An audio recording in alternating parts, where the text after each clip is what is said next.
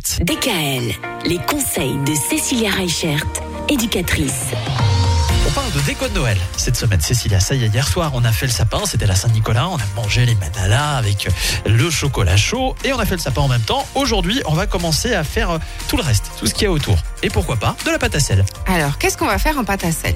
Eh ben, on se rend compte que dans notre sapin qu'on a fait hier, il est peut-être un petit peu pauvre. Il n'y a pas forcément toute la déco qu'on aimerait. On l'a pas rempli, rempli. Ben non, il n'a pas été rempli, rempli. Ah. Donc, ce qu'on va pouvoir faire ensemble, c'est des petites activités avec nos enfants. Et il y a une activité qui est vraiment super sympa, c'est faire une déco pâte à sel. Alors, je m'explique. Notre pâte à sel, tout le monde sait comment on l'a fait. Hein, la recette, on la connaît par cœur. Vous avez de la pâte, vous avez du sel et de la Pas pâte, de la à pâte sel. à sel. Presque ça. Il manque de l'eau. Une tasse d'eau, une tasse de sel, deux tasses de farine. Facile. Oui. Une tasse d'eau, une tasse de sel, deux tasses de farine. Et ça ne te mange pas. Ah ben si, ça peut se manger, mais c'est très dégueu. hein.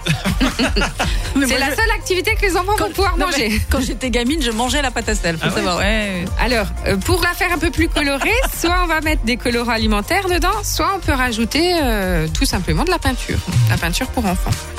Et alors, ce qui va être chouette, c'est qu'on va prendre nos emporte-pièces de nos fameux bredeleux Voilà, ou hein, Ouais. pour ne pas vexer les uns et les autres. hein, c'est bien. parce que dans le Haut-Rhin et dans le Bas-Rhin, hein, Oui, oui, vous bah, qui nous c'est- écoutez, vous prononcez C'est- pas C'est pareil. hein. l'éternel débat. Voilà.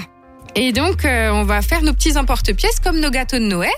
On va pas oublier de faire un petit trou au-dessus, de la taille d'une paille à peu près, pour qu'on puisse après enfiler un petit ruban pour pouvoir Ah. l'accrocher au sapin C'est pas bête ça. avant qu'il sèche, hein, parce qu'une fois qu'ils sont secs, nos pâtes à sel, euh, c'est On foutu. fait plus rien. hein. Ah oui. Si on perce, euh, on l'éclate. Hein. Ouais, ouais, bien sûr. L'idéal après, c'est de les faire sécher.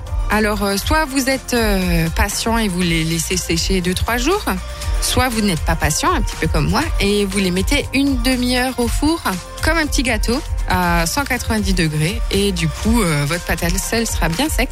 Et du coup, on pourra après les accrocher. Ah bah très bien. Après la pâte à sel, demain, le papier. Et Mhm. lui, à mon avis, on le mettra pas au four. À demain. À demain. DKL, retrouvez l'ensemble des conseils de DKL sur notre site internet et l'ensemble des plateformes de podcast.